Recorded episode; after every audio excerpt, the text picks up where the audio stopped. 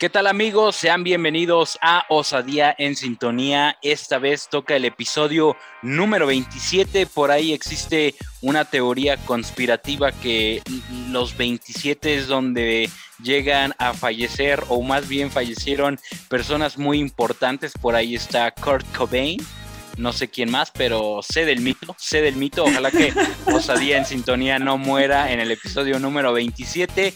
Pero eh, para estar platicando de eso y más, tengo el placer, el gusto y el honor de platicar con mi queridísima amiga Denise Vera. ¿Cómo estás?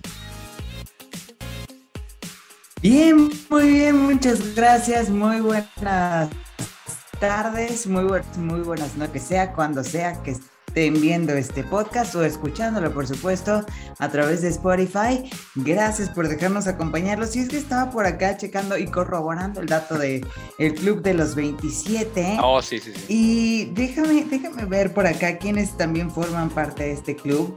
Está... Hay personalidades, recuerdo que, o sea, no me acuerdo como tal de los nombres, pero sé que sí está choncho ese club, ¿eh? Hay personalidades importantes. A ver, está aquí Brian Jones, Jimi Hendrix, Jack Joplin, Jim Morrison, Jim Morrison y Amy Winehouse. Amy Winehouse, eh, ok. Pues por ahí se puede colar este Osadía en sintonía, digo que ojalá que no, pero hablo de los nombres, o sea, hay nombres importantes, ¿eh? Y ya, ni... vamos a estar incluidos ahí. no, y aparte, ¿eh? aparte en edades, pues ya no nos toca. Denise Vera ya va para los 35, yo ya voy para los 30, ya, ya pasamos los 27 desde hace tiempo. no, pero de hecho para este día todavía tengo 27, verga, todo puede pasar, ¿eh? Todavía puedes no llegar a los 28. No ¿eh? mames, virga. Bueno, pues voy a disfrutar este podcast. La vida comprada, así que por favor, al último segundo, haz que valga la pena, ¿eh? Voy a disfrutar este podcast como si fuese, como si fuese el último. Oye, Denise, eh, la semana pasada dejamos inconcluso, no nos dio tiempo de terminar eh, el, el tema que era qué es lo que más extrañas de la adolescencia. Ese fue el tema para mí. Para usted, ¿cuál fue el tema? Por favor, recuérdenos. ¿Qué es lo que más recuerdas o cuál es tu recuerdo más bonito de la adolescencia? Precisamente, pero mira, de ahí puede uno deducir qué es lo que más extrañas a partir de qué es lo que más te gustó, qué es lo que más disfrutaste. Que, yo me quedé, ¿sabes qué? Sí dije, pues la neta es que sí extraño mucho las fiestas de 15 años, si todo lo quieras. Y se quedó con pero También que tengo que decir, sí, sí, pero también extraño mucho, por ejemplo, estos, estos espacios, estas oportunidades que tenía de convivir con mi familia, de, de jugar con mis hermanos o de estar con mis hermanos. Yo me acuerdo por ejemplo, mi hermano, el de en medio, me enseñó, me, enseñó, por ejemplo, muchas cosas de de matemáticas en la secundaria, me acuerdo, porque yo era bien bruta. Recordemos que la primaria me la pasé, como dicen por ahí los maestros, de noche. Y entonces mi hermano me echó mucho la mano con cuestiones de matemáticas y, eran momentos que yo disfrutaba mucho y que creo que podría decir que, que sí extraño, ¿no? El poder vivir con mi familia. Sí, este, pues de ¿no? Claro, sí, claro. No, aparte, por ahí se puede decir que es este una excusa para pues, estar conviviendo más, ¿no? Eh, yo el año pasado con mi hermana, ella estudió diseño gráfico, precisamente también con la de en medio, y yo la verdad estaba bien bruto para usar el Photoshop, el Illustrator, y pues ahí regañándome, reprobándome, pero pues ahí estaba echando relajo con mi hermana, que, por cierto le mando un saludo, ella también escucha eh, el podcast. Pero eh, antes de que empecemos con, con, el tema, Denise, eh, se inauguraron apenas los Juegos Paralímpicos. A mí algo que me llamó la atención, y bueno, a lo mejor no que te llame la atención, pero sí no hay tanta difusión como con los Juegos Olímpicos, ¿eh? Por ahí yo me levanté con nada de que México ya había ganado. Bueno, no encontré información como tal, así que te aparece luego, luego. lo encontré en Twitter, que México ya había ganado una medalla de bronce en nado de 200 metros, me parece que es de espalda, Fernanda Ramírez, si no mal recuerdo, así que pues estaría chido que le dieran un poquito más de difusión a los Juegos Paralímpicos porque la neta, eh, recordando ediciones anteriores, son, son los que más medallas traen para nuestro país, ¿eh? Y no es nada fácil, ya lo vimos. Es impresionante y sí, sí está muy cabrón. Y merece, o sea, merece exactamente el, mismo, la misma atención, ¿no? Creo yo. Sí, sí, sí. Pero pues mira, creo que en cuestiones deportivas, en Juegos Olímpicos, sí quedamos a deber este año. Sí, sí, sí, sí. Sí, pues ¿qué te parece que aquí en Nos en Sintonía mantengamos informados a toda la banda de cómo va eh, el medallero este, olímpico? Eh, cómo le va a la, a, la banda que fue a representar a nuestro país. ¿Te late, Denise? Va, me parece una buena iniciativa. Podemos hacer este, la diferencia. Así es. En este sentido. Así es. Oye, Denise, pues ahora sí, ya entrando de lleno, porque luego nos dicen, es que no leen todo lo que mandamos. Es que nos mandan un chingo. Afortunadamente tenemos muchas. Ya no es como en el primer o segundo episodio que pues nada más eran dos este, y ya no, nadie, nadie, nos, nadie interactúa con nosotros. Ahora sí nos mandan un buen y pues desafortunadamente un podcast, un episodio ya no, ya no nos da, este, ya, ya no nos damos abasto. Te late Oye, luego el chismecito que está re bueno tú. Sí, claro. Oye, Denise, pues mira, eh, te late que inauguremos este episodio número 27. Por favor, haznos los honores, Denise. Claro que sí, con muchísimo gusto. Por aquí yo tenía aquí, perfecto, eso. Dice, el día que cambié mi auto por una moto fue un día especial. Ese mismo día salí con mis amigos de la prepa a dar una vuelta a Huasca y Tulancingo. Casi sin esperar andar en ella. Ese día descubrí lo cool que era viajar en motocicleta. A consecuencia de cambiar la moto, mi papá me dejó de hablar. Y ah. luego ya lo andaba felicitando que, ay, qué bonita tu moto. Oye, cómprame la moto, sí, claro. y dice, otro recuerdo cool de la adolescencia fue cuando mis amigos y yo fuimos por primera vez al mismísimo Cervantino, que en su momento era es un la festival, más grande. Ah, chinga. Era la cantina más grande de México. O sea, sí es un festival, ah. pero no. Quien yo, este bien pinche burro, ¿no? no, pues cada quien este, lo usa a como más le convenga, ¿no? Ok, ok. Este, nos aventamos tres días de fiesta, que uno dormido en el parque, que otro echando party con la gente que pasaba. Un desastre total y la cruz impresionante al regresar a casa. Bien, ah, pues eh, entonces sí estuvo bueno, estuvo bien aprovechado eh, eh, esos años dorados, ¿no? Bien, bien cultural el el festival, bien bonito, ¿eh? yo dije, ah, chinga, pues ese no es el que recordaba, según yo, venía como cine de arte y todo ese pedo, ¿no? Pues muchas presentaciones artísticas, música y demás. Sí. Oye, acá, acá voy a, voy a, va a salir mi, mi lado inculto y pues ya, ya se los platiqué a ustedes, tú, Denis, pues más que nadie lo sabe. Yo, la neta, hay que tener unos tres, dos, años en los que apenas me estoy metiendo de lleno a esto de manejar. La verdad no, no tenía tanta experiencia, me daba, me daba culo. Por ahí tuve algunas, este, algunos eventos que me traumaron y por eso no me animaba a tomar el volante. Pero, ¿qué tan difícil es a lo mejor la, la transición de manejar un auto como tal a pasarse así de lleno a una motocicleta? Tú pues mejor que nadie lo sabe. Usted lo sabe. Pues mira, A mí sí me costó muchísimo trabajo. Ok. Pero dicen que es más por la marca de, la moto que escogí, que no es precisamente para principiantes. Entonces yo aprendí en una Yamaha y no me costó tanto trabajo. La verdad es que súper bien, sin pedos. Ok. Pero después este, compré una Harley. ¿Su madre? ¿Pudiente la muchachona? No, me costó una vida tu juntar para, alcanzar y luego me echaron la mano ahí también en la agencia este, y demás.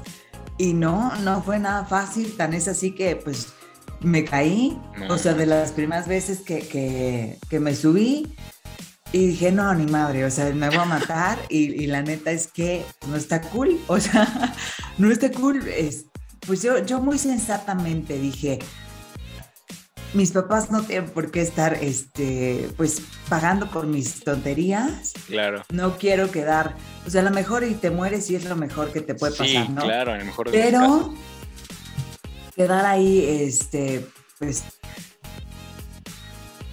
¿cómo, cómo, se dice? Pues, eh, en una, en una cama, ¿no? ¿Cuánto tiempo? Sí, claro, claro.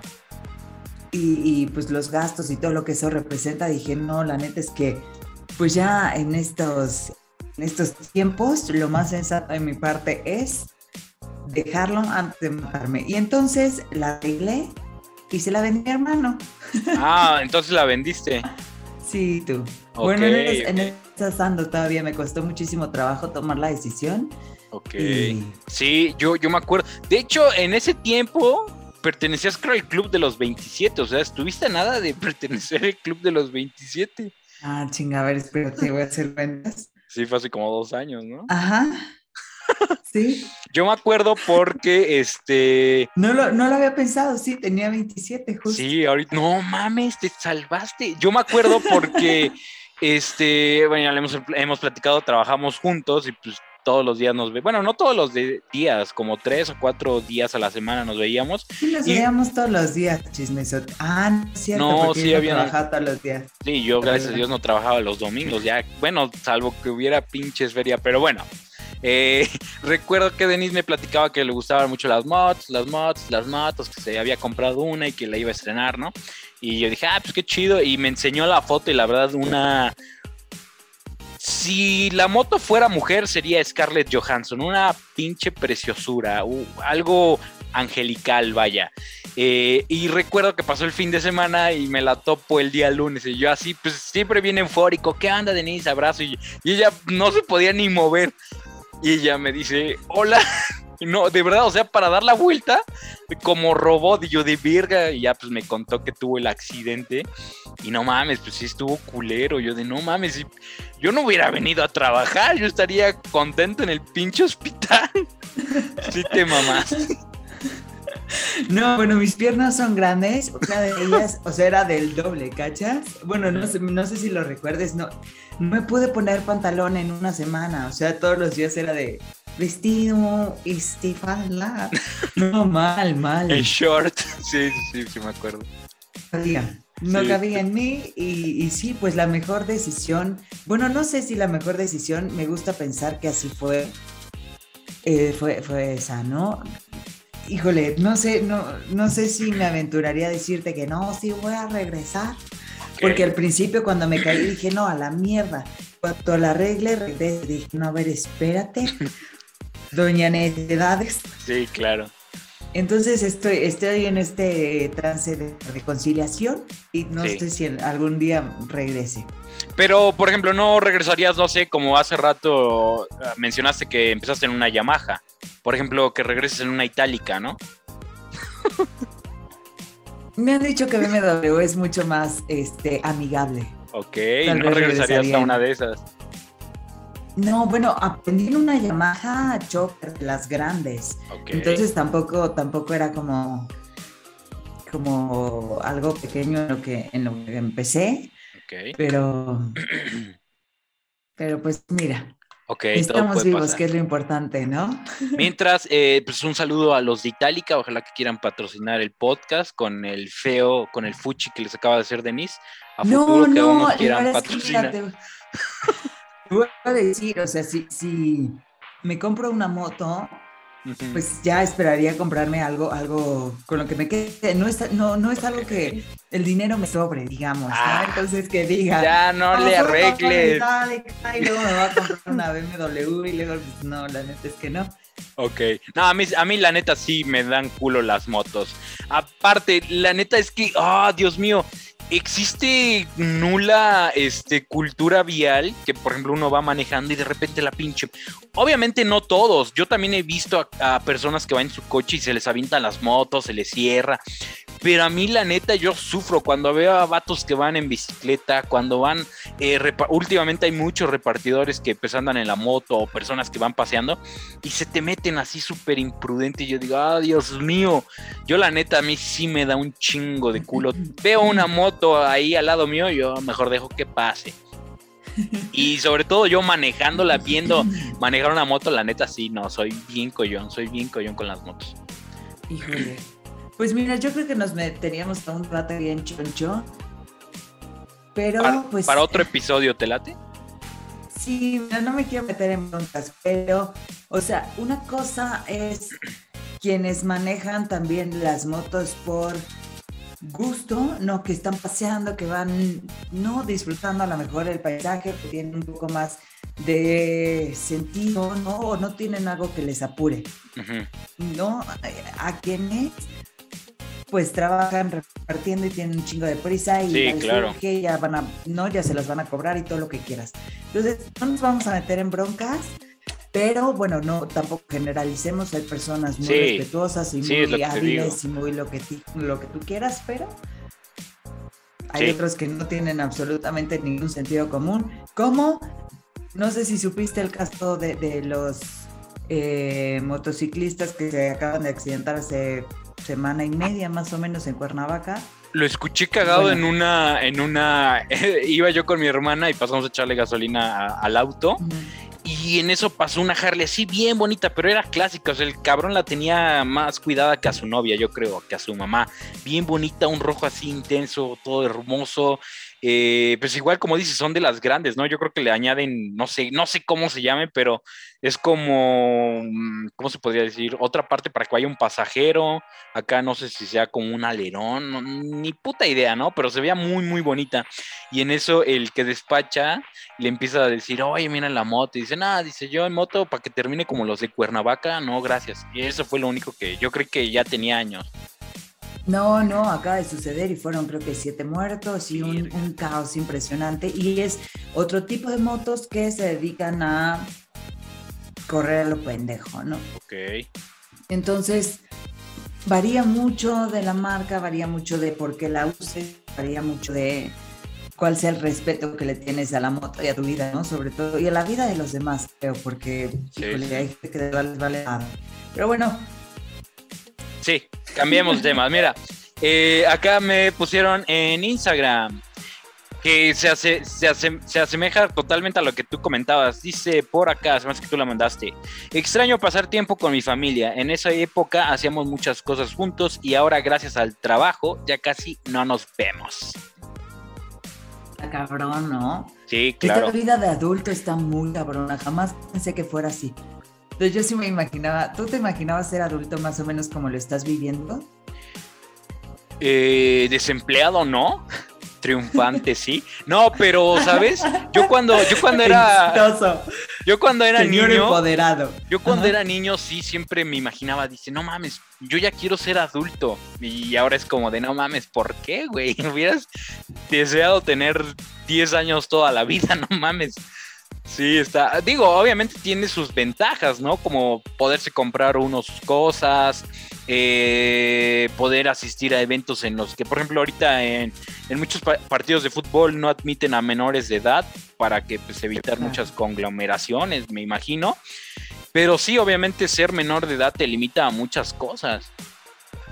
¿No crees? Pues es que muchas veces, y voy a sonar a señora, pero muchas veces nos dijeron, no, todo a su tiempo. Sí, anda uno queriendo ganarle a la vida. Queriendo Y es, y es por eso que, te pierdes de muchas cosas, ¿no? Sí, yo también me acuerdo cuando era pequeña, no sé, a los 10, 11 años, moría por ser adulta, ¿no? Y, de, y me encantaba esta idea de pensar que iba a trabajar y regresar, ¿sabes? Y tenía una vida como cool y tus propias decisiones y la libertad de hacer y deshacer a, diestra y siniestra. ¿no? Y realmente llegas a esta edad y te das cuenta que dormirte temprano y todas esas cosas que te dicen cuando eres chiquito es lo mejor que te puede pasar en esta vida, ¿no? Claro. Y sí, está, está muy cagado, pero bueno, se, se van perdiendo muchas cosas que... hay un meme, no sé si lo viste, ay, déjame ver si lo encuentro porque es una chulada. ok. Dice algo así como, cuando tenía, cuando era joven, quería ser adulto, cuando era adulto no es cierto. Mejor lo vamos a Sí, mejor, mejor búscalo. Porque nomás, nomás a cagar el meme y mira, no lo vamos a lograr, ¿eh? Sí, claro, no, pero eh, bueno, en lo que tú buscas el momazo, pues yo he sido una persona que siempre, ha, que desde niño, ¿no? Me, me gustaba pasar mucho tiempo con, con mi familia, o sea, de repente habían, no sé, como eh, fiestas o eventos que me invitaban pues desde la escuela y yo decía, pues no, pues mejor prefiero salir con mi familia, ¿no? Que vamos a... A, nosotros nos gustaba mucho ir a, las grutas de Tolantongo allá en Hidalgo. Y son de esos viajes que siempre vas a tener en la memoria. Obviamente, a mí algo que no me gusta de los viajes es, es el, es el, es el, el transcurso.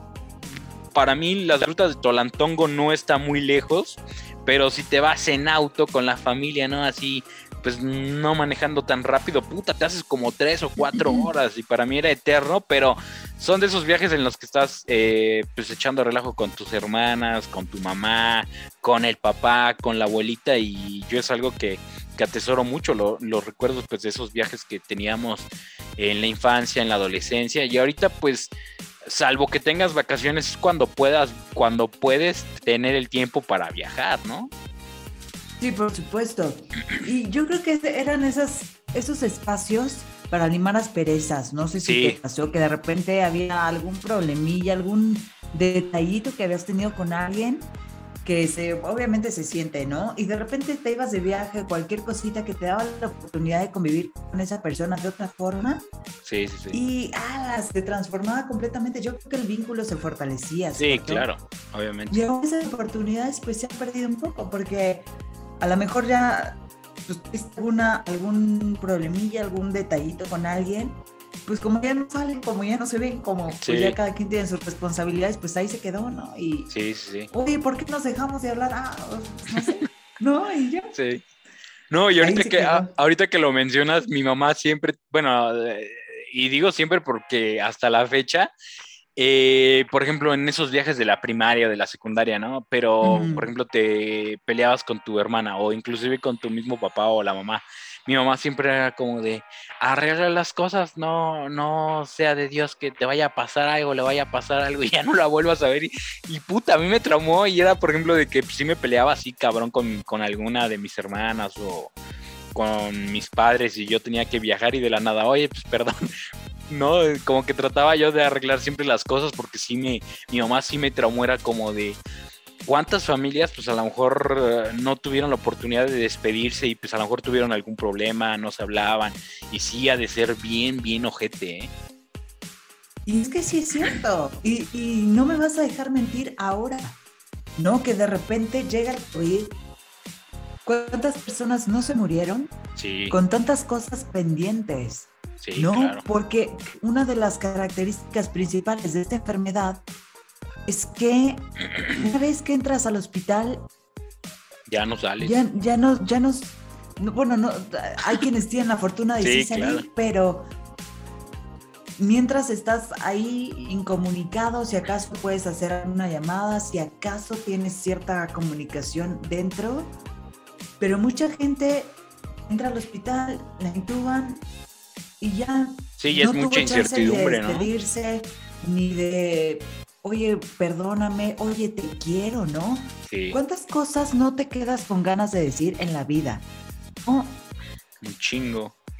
O sea, y a estas alturas que puedes reconocerlo, mucha gente así se quedó y así se, fue, ¿no? Sí. Entonces, ahora tiene mucho más sentido esas cosas que sí te decían tus papás cuando eres pequeño, de, es que no sabes, o sea, no sabes si el día de mañana es real. Sí, sí, sí.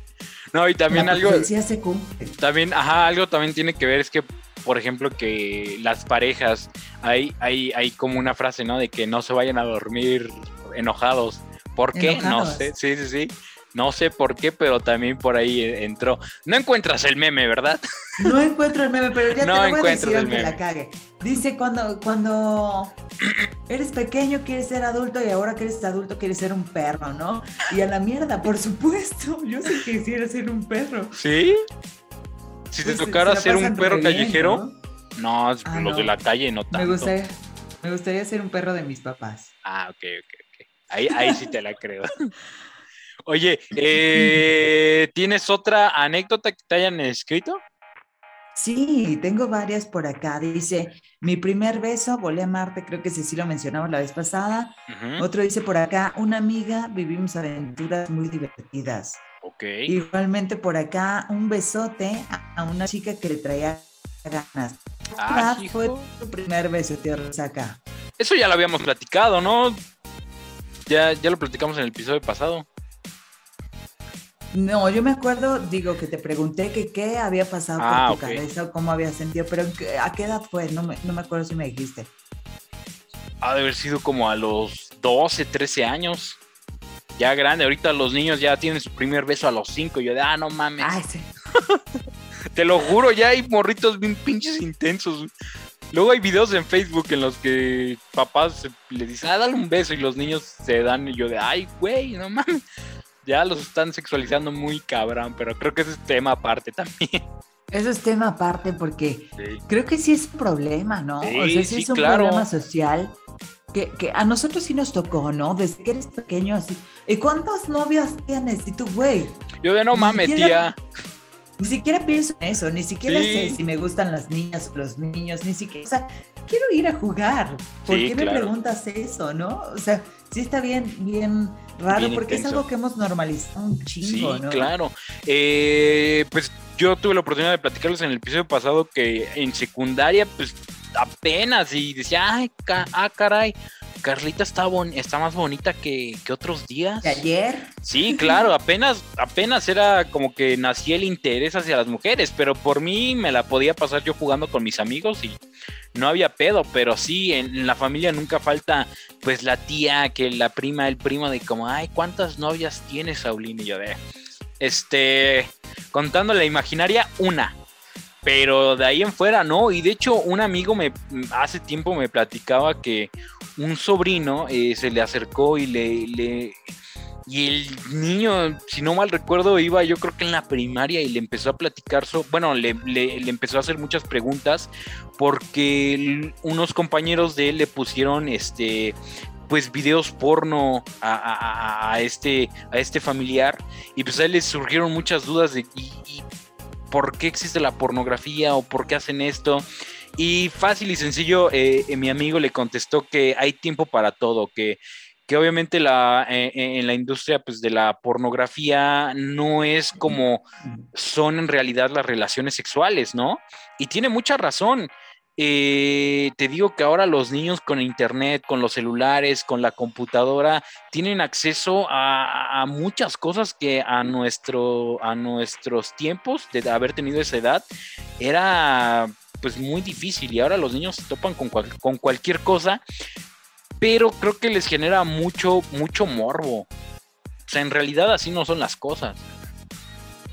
¡Hala, qué miedo, ¿no? O sea, la verdad es que no tengo hijos, afortunadamente, pero sí tengo sobrinos y sí me da muchísimo miedo que se encuentren en situaciones como estas, de las que muchas veces, pues tú como papá, tú como tío, como familiar cercano, pues tratas de protegerlos y esperarías que nunca pasara, porque no nada más no corresponde a su edad, sino que creo que sí viene a perturbar muchas de las sí, no mames, ideas que puedes tener sobre las relaciones interpersonales en general, o sea, cómo relacionarte con las demás personas y acerca de tu cuerpo, acerca de cómo funciona la sexualidad, acerca de cómo debería ser. La idealización hace que, que crezcas, o sea, que desde esa edad crezcas ya mentalizado para algo que jamás va a suceder, que no va a corresponder y que puede generar muchos traumas, no nada más a la edad de que lo ves, no. sino ya cuando creces y te enfrentas a la realidad y dices, uy, así no era. Sí, ¿no? claro. Ay, no sí, Sí, sí, sí. Sí, de hecho, acá abro paréntesis y De hecho, eh, eh, pues como siempre lo hemos dicho, puta, me da, me da culo cuando te quedas viendo así. Como, pues pongo mucha atención. sí, ya vi. Pero, y es que te juro que me da pena porque mi papá está súper atento al podcast. Mi hermana también lo escucha, pero bueno, yo creo que no ha de haber sido lo único que le pasó, pero pues obviamente cuando eres joven, pues te llegas a topar con pues, pornografía, ¿no? Con videos, con películas, porque en la escuela te lo ponen, porque un güey que va a presentar abre su computadora y tiene sus fotos. Bien raro me pasó, me pasó que un compañero pasó a exponer y conectó su computadora al cañón y un chingo de videos y todos de no mames, sí, qué putoso. El maestro, pues sí, riéndose, pero de ya apaga eso y la computadora se traba. En fin, cuando tuve mis primeros encuentros sexuales, pues si tienes la, idea de que pues, es como en esos videos y te topas con la realidad, o sea, si chocas y es como de verga, pues sí está muy actuado todo este pedo. O sea, yo les platico a un Saúl muy, muy joven. Ahora, pues, sí sabe qué pedo, ¿no? Pero en ese tiempo era como de. Pues sí está, sí está muy, muy cabrón. Como que un morrito se lleva a encontrar con un video así. Y al año, a los dos años, tiene sus primeras relaciones sexuales. Terminas desencantado. ¿No te llegó a pasar algo así? Sí, sí te pasa. No, a ver, estoy, pensando, estoy tratando de, recordar cuál era mi expectativa. Yo, por ejemplo, te voy a decir algo. Eh, hay, hay, como todo, como estamos platicando en la, en la cultura vial, ¿no? Pero pues también en la vida sexual hay de todo. Hay hombres, mujeres que son, pues se podría decir que muy atrevidas, eh, más sensuales, más tranquilos, más monótonos. Y, y, yo de las primeras veces, pues obviamente con una pareja, pues también inexperta, puta, o sea, yo me imaginaba, dije, no mames, va a ser súper intenso, va a ser así muy cachondo, ¿no? O sea, fue muy, para mí, inclusive ahora muy aburrido, era como de, güey, sí estuvo muy desencantado, ¿eh?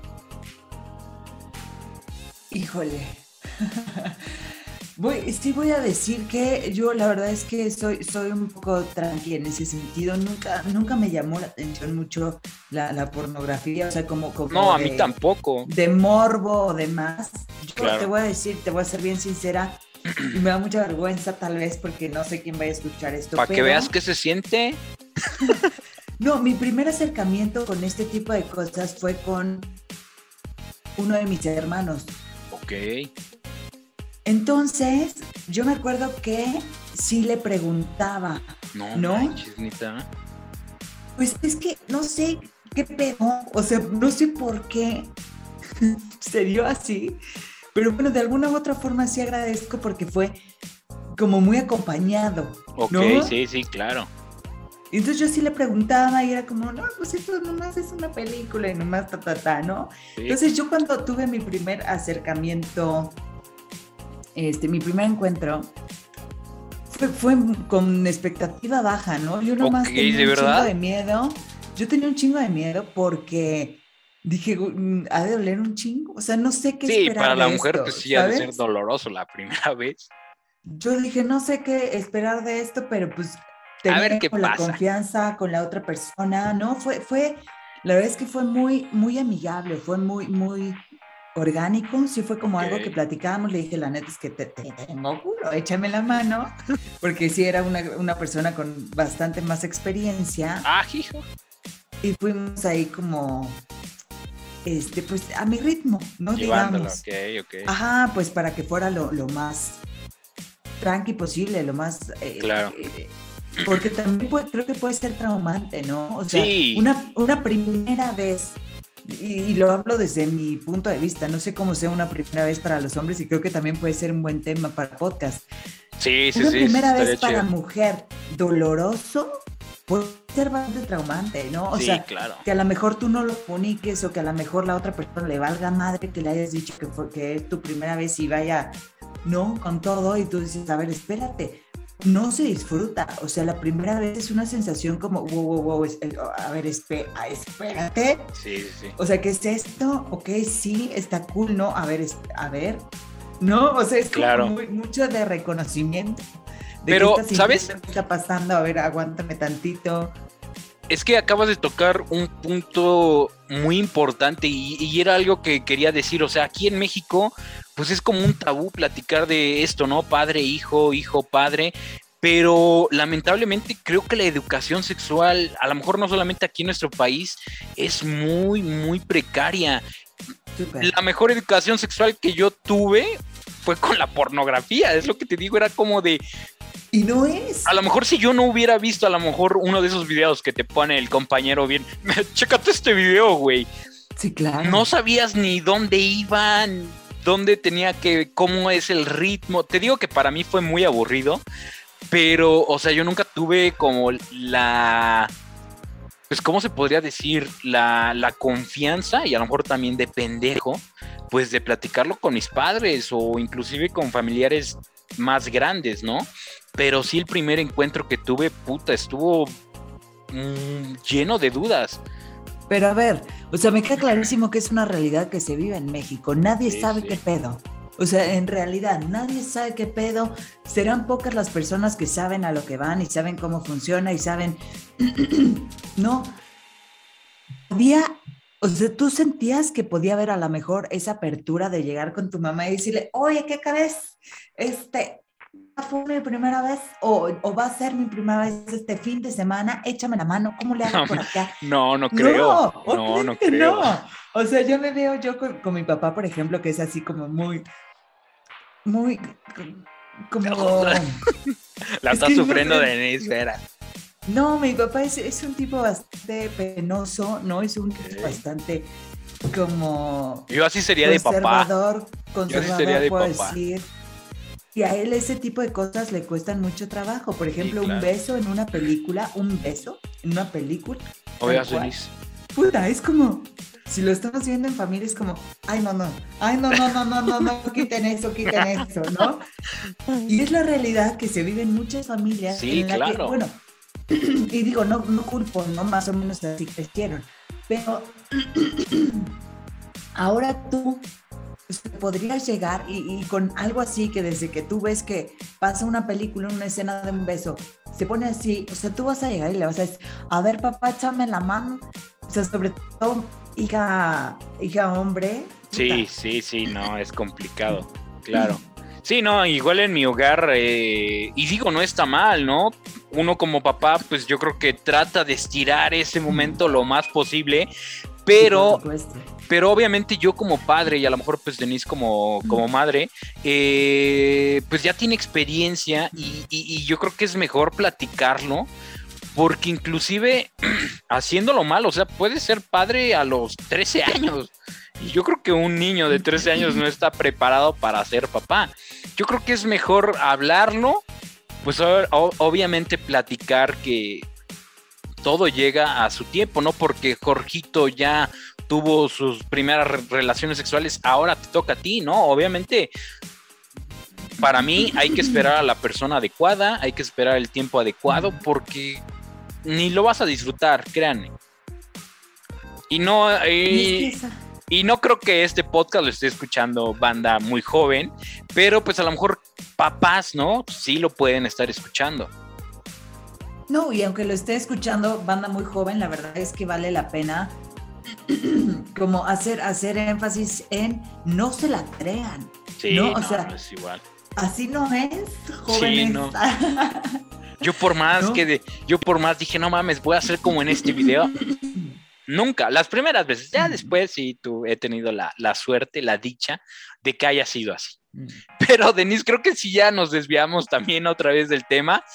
Este también puede ser un buen tema para un episodio y yo creo que podríamos dejarlo para un próximo, este, un episodio 30 que sea un episodio especial, ¿no? Sí, y en ese episodio voy a bloquear a toda mi familia, por cierto. No, en la pregunta de, Instagram, ¿no? Porque de repente sí es como, ay, ¿Sí la ve tu familia? ¿Sí la ve tu familia? mis hermanos sí me siguen, algunos primos y así. Pero ¿sabes qué estaría cool? O sea, a lo mejor platicarlo con alguien que tenga esta autoridad de decir, a ver, ¿cómo deberían de ser las cosas, no? ¿Cómo hubiéramos esperado que, funcionara o cómo podríamos nosotros, bueno, nosotros ya no, pero sí adolescentes o personas más pequeñas acercarse a preguntar este tipo de cosas, ¿no? Ok. Es algo que te tendrían que enseñar en la escuela, así, a ver, Obviamente. ¿cómo, funciona? ¿No? No, yo me acuerdo de mis clases de sexualidad bien pendejas, yo de no mames, es neta. O sea, súper básicas. Lo único que, que te enseñaban era poner un condón y ya. Y no, había más. No me acuerdo. No me acuerdo. ¿No? No me acuerdo si tuve en algún momento asesoría en ese tipo de temas. Yo sí, y hasta la prepa, yo de no mames, mis, ya pa' qué, eso era en la secundaria, no chingue. No, pero, puta, o sea, básico, o sea, sí me acuerdo básico como de enfermedades, bueno, infecciones de transmisión sexual y como básica, pero no te dicen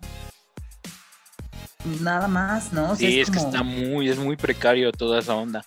Pero. todo el mundo le da la vuelta. Sí, ya, ya nosotros también le estamos dando la vuelta, pero para entrar de lleno con ese tema en un episodio que le podamos dedicar el tiempo que se merece. Entonces, Denise, también me escribieron por aquí. Eh, gran parte de mi adolescencia anduve con mi primer novio. Lo conocí en la secundaria y la verdad lo extraño mucho. Ya van más de 10 años y algo de mí lo extraña. Fue un amor muy sincero, éramos muy jóvenes, pero nos entregamos desde el principio, no como ahora que todos le tenemos miedo a expresar lo que de verdad sentimos por miedo al compromiso. ¿Ustedes qué piensan? Va, es, es, algo también muy, muy, eh, creo que tocó un punto muy, muy, muy acertado creo que eh, cuando somos niños, cuando somos adolescentes, cuando somos jóvenes, eh, nuestros sentimientos son como más sinceros. Ahora, ahora sí te guardas. A mí en lo personal me ha tocado que eh, desde que salí de la universidad, siento que las amistades, las, las, personas que conozco, a muy, a muy pocas les puedo tener la confianza de, pues inclusive de invitarlos, no sé, a una fiesta, oye, vamos a echarnos una chela, o sea, muy, muy pocos. Y antes en la primaria, secundaria, inclusive en la prepa, las amistades creo que eran más sinceras. ¿Tú qué piensas, Denise? Ay, más o menos platicábamos de eso el podcast pasado, que, que, uno iba, ¿no? Como más abierto, ¿no? Como con los sentimientos en la mano, con el corazón en la mano y casi, casi que se lo das a la otra persona, ¿no? Y normalmente, sobre todo cuando se trata de relaciones, toda esta confianza y toda esta quizá idealización que tenías de la persona y de las relaciones y demás se rompe y se te cae todita. No, o sea, porque tú llegas en este enamoramiento, llegas con esta ilusión de que sea recíproco y de corresponder y demás. Las relaciones terminan por, por situaciones y, y razones diversas pero todo eso se rompe y se derrumba y tienes que reconstruirlo. Y entonces ya lo reconstruyes con ciertas restricciones, ¿no? Es como, ah, pues ahora, este, sí, sí, o sea, sí voy a entregar mi corazón, pero nomás un cuarto. Ándale, no nomás, nomás un cachito, no me lo vayan a romper, pues ya lo otro me lo guardo. y lo conservo lo mejor posible, ¿no? Sí. Y ahora voy a ser súper buen pedo, pero, este cualquier cosita, ¿no? Sí, sí, sí. O sea, porque uno va aprendiendo y te vas reservando ciertas cosas que alguien te enseñó que no estaba tan cool o que te lastimaba menos si no lo entregabas todo. Entonces, lastimosamente, creo que sí somos una generación mucho menos comprometida con las demás personas, nos hemos ya no bastante. Ya no hay bodas.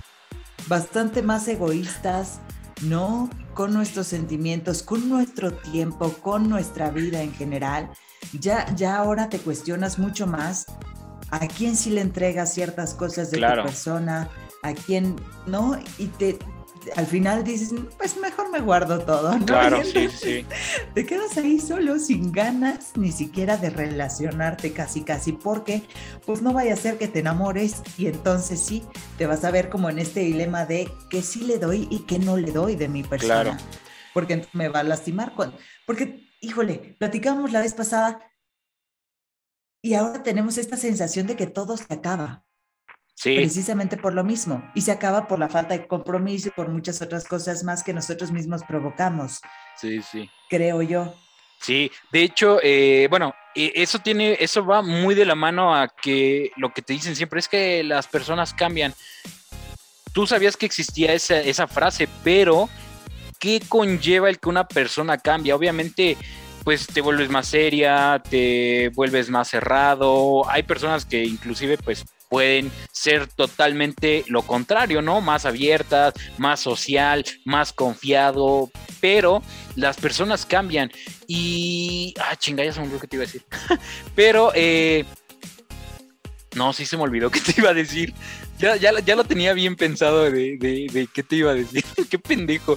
Eh, pero bueno, acá ah, otra pregunta. Acá nos pone esta chica que lleva 10 años extrañando a esta persona. O sea, es posible, lo estamos viendo, que alguien extrañe a, otra persona por 10 años, pero tú crees, Denise, y digo, no es, no, no que esté mal, o sea, yo no soy nadie para decir si está bien o mal, pero ¿tú qué tan sano crees que sea eh, depender o inclusive estar extrañando a alguien por 10 años? No, pues la respuesta está ahí, ¿no? Si parte de tu cabeza, si parte de tu corazón está más enfocada en una persona que definitivamente ya no está en tu vida y que seguramente no va a regresar, estás perdiendo gran parte de, tu ahorita, ¿no? Sí, sí. O sea, porque entonces, ¿qué? Van a pasar otros 10 años y vas a, decir, ah, no mames, este, pues ya son 20, ¿verdad? Yo creo que para el 30 sí llega. Ajá, ¿y en qué momento vas a hacer algo al respecto? Porque creo que esa es la parte más importante. ¿Qué necesitas para dejar ir a una persona? El recuerdo de una persona, porque además la persona ya, sí, ya está ahí. Ya tiene tres hijos. ajá, exacto, y tú ya no figuras en su vida en lo absoluto. Claro. Creo que extrañar. Hay, hay una frase por ahí que es, eh, no te hace, te hace esta diferencia entre extrañar y recordar a alguien. Si extrañas a alguien es que hace falta en tu vida y, te hace falta para muchas cosas que no te estás dejando como reiniciar o como continuar en tu vida, ¿no? Recordar a alguien, pues, ah, no, sí, qué bonito, y tuve una relación en algún momento de la vida que me marcó y me gustó y nos callamos y ta, ta, ta, y qué bonito. Sí. Ya, adiós, Popo. Y te sigues con tu vida y te sigues con tus cosas y puedes tener otra relación, porque me imagino que después de 10 años de extrañar a alguien, tienes una relación diferente y lo estás comparando y estás extrañando y no te dejas ser y no te dejas sentir porque tu cabeza está en la otra persona. Entonces, bien, no, no está bien en lo absoluto. Sí, no. Hace falta cerrar ahí un pedo que tienes que ser bien consciente que ya no está, o sea, y que ya no va a regresar. ¿Y cuánto tiempo más de tu vida vas a estar ahí empeñándote? Y tal cual, empeñándote como ir a dejar tus cosas y que se queden ahí guardadas. ¿Por cuánto tiempo? Sí, sí, como dices, pueden ser otros 10 años. Y ya me acordé de qué te iba yo a decir. La, la, la última relación. Ya la edad, ¿eh? Ya la sí, ya, ya la edad. La última relación, y ya se los he contado, eh, así, relación formal, ya llevamos dos años y medio, vamos para el tres, pero algo, algo que sí me llamó la atención, e inclusive pues sí sentí así como raro. Yo, yo no soy de esas personas que es, ah, pues a ver qué pasa, pero esta persona me decía, eh, pues hay, hay, hay, que disfrutar pues el ahora, eh, hay que disfrutar la relación de cómo llevemos, porque en algún punto se va a acabar y es como de, obviamente, a lo mejor en algún punto se va a acabar, ¿no? Pero yo creo que este tipo de pensamientos no lo tenía la banda de hace nuestros papás, nuestros abuelitos, era como de, ah, ok, voy a encontrar a alguien para casarme y formar la familia. Vamos a hacer que funcione. Claro, y ahora. que dure. Vamos a hacer. Sí, sí, y ahora como los celulares, como las computadoras, todo reciclable. Sí, y eso es así como de. Tú mismo provocas, ¿no? Con ese tipo de pensamientos. ¿Cómo, ¿Cómo empiezas una relación esperando el día en que ya se va a acabar? ¿no? Sí, está raro. O sea, yo, yo la verdad sí eh, le tomé mucho cariño a esa persona, eh, la verdad la recuerdo con mucho cariño y me la pasé muy bien eh, los dos años y medio que duró esa relación, pero sí me, sí me agarró muy en fuera de lugar cuando me dijo eso. Y yo de, güey, no mames, o sea, ya está diciendo que qué tal si íbamos a formar una familia, no, tampoco digo que estuviera listo para formarla, pero... Pero ya desde ahí te limita a que... Y es como de, ah, ok, bueno, un año y ya la verga, ¿no? claro. Pero a ver, yo ahora te pregunto, después de esta experiencia, ¿tú no has tenido esta sensación o este pensamiento que viene a tu cabeza cuando empiezas una relación o cuando decides iniciar una relación, no llega a tu cabeza como esta sensación de puta madre, ¿y en cuánto tiempo se irá a acabar? No, la verdad, la verdad es que no. No, a mí sí me pasa. Neta. Durísimo. Y está re mal. o sea, está re mal. No lo hagan, coño. Pero es que te voy a decir, o sea, no es algo voluntario, es algo que aprendes y que tu cuerpo lo usa, o tu cabeza lo usa como un mecanismo de defensa, de siento defensa, claro que es como de, ok, pero no te encariñes demasiado porque esto se va, a terminar. ¿eh? Y quién sabe cuándo. Y entonces, pues sí te había, sí te había comentado. Pero eso está mal, eso también está, mal. Está súper mal y lo reconozco y se los digo con corazón abierto, ¿no? Con el corazón en la mano, de verdad, está mal y lo hago. Y sí, lo hago. Y te, no, ¿y cuántas personas lo hacen? Seguramente alguien que está escuchando el podcast va a decir, no mames, completamente yo, soy Denise Vera. no, y te había contado, ¿no? Que, que, tengo este, esta mala costumbre o esta mala, o sea, porque es más, a veces ni lo digo, pero ya lo estoy pensando. Esta, esta necesidad de decirle a la otra persona, oye, nomás te encargo, ¿no? Ay, cuando ya no me quieras, me avisas. Dime, sí, claro. No, sin pedos, ¿eh? O sea, de compas tú me dices y acá tan amigos como siempre digo, a ver, güey, si cachas lo que estás diciendo. Sí, igual los, sí, claro pero, pero es real, o sea, vas desarrollando estos mecanismos de defensa que finalmente son los mismos que hacen que las cosas no funcionen, que hacen que no te comprometas y no te comprometes y por eso no dura. Claro. Y por eso, ¿no? Tú solito te vas metiendo el pie en cuestión de relaciones y, y a todos nos ha pasado, estoy segurísima. Sí, oye Denise, mira, eh, la verdad es también creo que tocamos algo, algo muy, muy padre. Y digo, gracias a, esta chica que nos mandó la, la, la, anécdota. Digo, creo que no es tan padre aferrarse a alguien que ya forma parte de tu pasado. ¿Cómo vas a estar preparado para lo que viene en tu vida si sigues eh, amarrada a alguien, no? Digo, ojalá que, digo, si tú te sientes bien, pues así déjala. Y gracias por la, la confianza de habernos escrito esto. Y también me ponen aquí en Instagram que creo que también vamos a, coincidir. Lo que más extraño es la experiencia de hacer algo por primera vez. Por ejemplo, jamás olvidaré cuando aprendí a manejar, cuando viajé yo solo por primera vez o hasta cuando tuve mi primera borrachera. ¿No? Sí, claro. Y Híjole, pues este tipo de cosas la verdad es que podrían no terminar. Creo que es algo de voluntad y creo que cuando llegamos a esta etapa, nos cerramos a muchas cosas. No es como, ay, no, ya qué hueva. hay que hueva aprender algo nuevo, hay que hueva este, conocer gente nueva, qué hueva probar una comida nueva o no. Y las oportunidades creo que nunca terminan. O sea, de hacer algo nuevo, ahí están. Entonces sí será cosa de, de darnos chance, de, de, no perder esa, esa curiosidad, puede ser.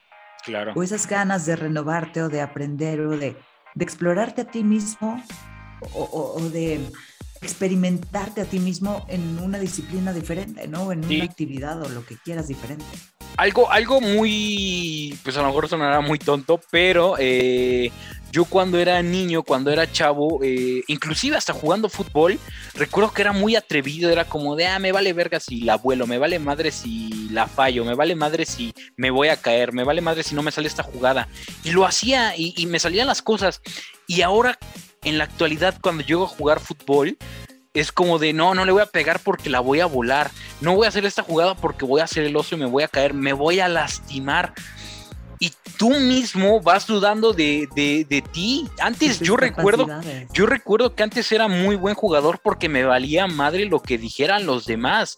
Recuerdo que eh, yo era un jugador que le pegaba con la zurda, con la derecha, podía terminar en gol, podía no terminar en gol, pero le intentaba y era como, y ahora es como de, no, pues no le voy a pegar con la zurda porque la voy a volar. Yo era un jugador muy atrevido y ahora es como de ya no, ya no, ya no, ya no, ya no te tienes esa confianza. ¿Por qué?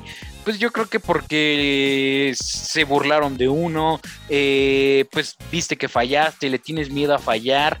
Y así es eh, eh, en la vida diaria, no solamente en actividades que te gustan. Yo, por ejemplo. la razón. Yo, por ejemplo, eh, a mí me encantaba este eh, grabar, narrar partidos de fútbol y ahora es como de, nada, pues es que creo que ya, no tengo esa misma, misma inspiración, pero es como de, güey, no mames, si antes lo hacías, ¿por qué no lo puedes hacer ahora, no? Y, y ahí te va, porque ¿cuántas personas no estarán en un trabajo que ya no les gusta, que ya no les llena, que ya no les nace, que ya no les apasiona, por ese mismo miedo que tú dices, ¿no? Como enfrentarte a otros retos, a cositas que pues te pongan eh, eh, en, en, juicio, ¿no? Te pongan ahí como... Ah, que no estés en tu zona de confort, ¿no? Ah, exacto, ¿no? Y entonces o en relaciones, ¿no? ¿Cuántas personas no estarán en una relación que ya no les gusta, que ya no les llena? No mames, sí por no arriesgarse a sufrir, a pasar por este duelo, a enfrentarse, a conocer a alguien más que a lo mejor, ah, no, y es como, ah, mejor aquí, este me quedó, ¿no? Sí. Y, pasa mucho, creo yo, a esta edad. Sí, va de la mano, eh, benditos club de... Creo que a los veintitantos ya es donde empiezan ese, ese tipo de, experiencias, pues a lo mejor positivas, también negativas, pero creo que fue un, buen tema que llegamos a tocar aquí en Osadía en Sintonía que se, se alargó a dos partes, inclusive se puede alargar a una tercera parte, pero... Eh, Banda, yo creo que hasta aquí dejamos el episodio del día de hoy. Eh, creo que Denise Vera tiene algo que decir. Le voy a dar la palabra. ¿En relación a lo que estamos platicando? Sí. Ah. No, pues yo creo que, híjole, me quedé un poco clavada con el tema de, la chica que extraña a la otra persona. Sí, sí, sí. Porque yo creo que todos hemos pasado por ahí, ¿no? O sea, de repente te voy a decir una cosa, yo estaba muy enganchada con una relación que tuvo que terminar porque las dos partes la cagamos, este, contra todos los pronósticos y demás, la, cagamos después de, que fue una relación bonita, que fue una relación por la que habíamos luchado un chingo, ¿no? Y yo seguía, o sea, después de un año yo, yo había decidido terminar la relación, para contextualizar un poco. Y yo seguía, ¿no? ¿Y cómo estará? ¿Y qué estará haciendo? Y pensará en mí, así como yo pienso en él. Y se acordará de tal. Y me, enteraba, ¿no? Ah, va a viajar a tal lado para hacer, no sé. Pensará en mí.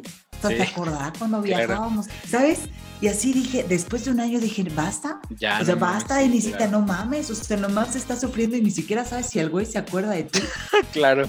Entonces decidí escribirle ta, ta, ta, hola, ¿cómo estás? no sé. Oye, ¿crees que podamos vernos? Sí. O sea, después de un año de no saber, de no escribirnos, de no nada, ¿no? Cortamos y vamos. Y le escribí. Sí. Estaba por su casa. Le dije, ¿puedo pasar a verte hoy? Sí, claro. Ya sé que estás en tu casa, te estoy espiando. estoy viendo por la ventana. No, entonces Llegué a su casa y hablamos y hablamos y hablamos y hablamos y hablamos y hablamos y hablamos. Nos fuimos de viaje. En ese viaje tuvimos la oportunidad de platicar acerca de lo que había pasado y los dos coincidimos y creo que fue la parte que nos dio la oportunidad de decir, pues se acabó para siempre. Los dos coincidimos en que nos queríamos un chingo, nos pedimos perdón y aceptamos que ya no éramos las mismas personas de hacía un año ni de hacía tres años que nos habíamos conocido y nos habíamos enamorado perdidamente y que ya era, eh, a pesar de que ya que nos seguíamos queriendo, era imposible regresar. Claro. Y ya una vez que desde la parte más asumes y reconoces que ya no hay forma, que ya no está en tu vida, que por mucho que lo hayas disfrutado, que mucho que te haya gustado, que por mucho que hayas crecido y aprendido de esa relación, su ciclo terminó. Sí. Y ya no hay otra cosa. Solo queda el agradecimiento y solo quedan estos bonitos recuerdos. Ahí es cuando creo que puedes soltar y decir, gracias, ¿no? Gracias. Y cada quien por su lado. Porque si no, ahí se va a quedar. Y se va a quedar un año más. ¿Y qué tanto es tantito? ¿Por qué no otro año más? Claro.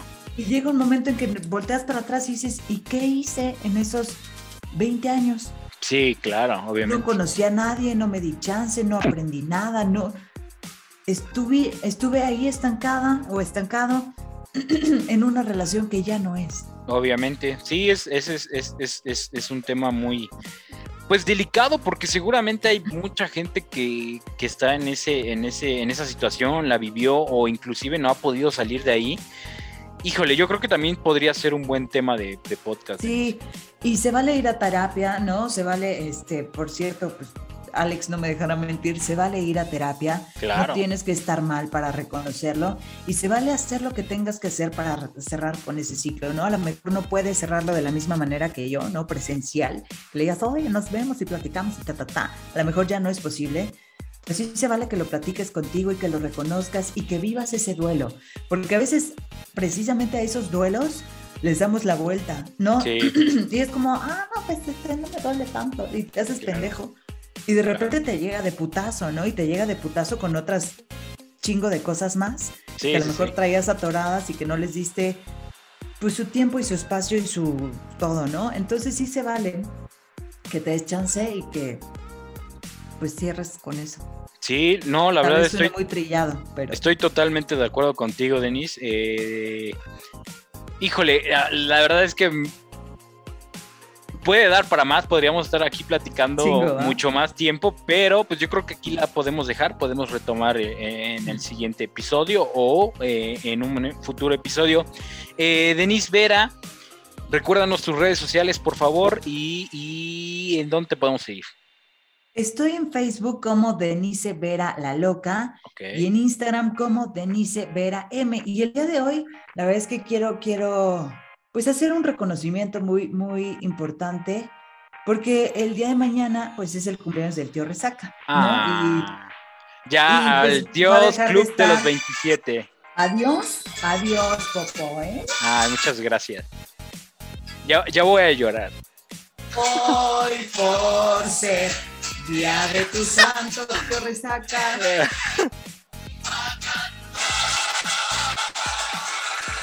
Eso. Qué bonita voz, caray. ¿Verdad que sí? No, pero, ¿sabes? De hecho, hoy es mi cumpleaños. Eh, yo nací. A ver, no, está, está raro. Yo también me hago bolas, pero está chido porque tengo dos cumpleaños. Yo nací este día pero los del registro, pues hicieron la documentación el día de mañana. Ah, chinga. Sí, yo nací el. yo, nací, yo nací el 25, pero eh, estoy registrado en el 26, así que. Pues, no se me agradezco. para la mañana.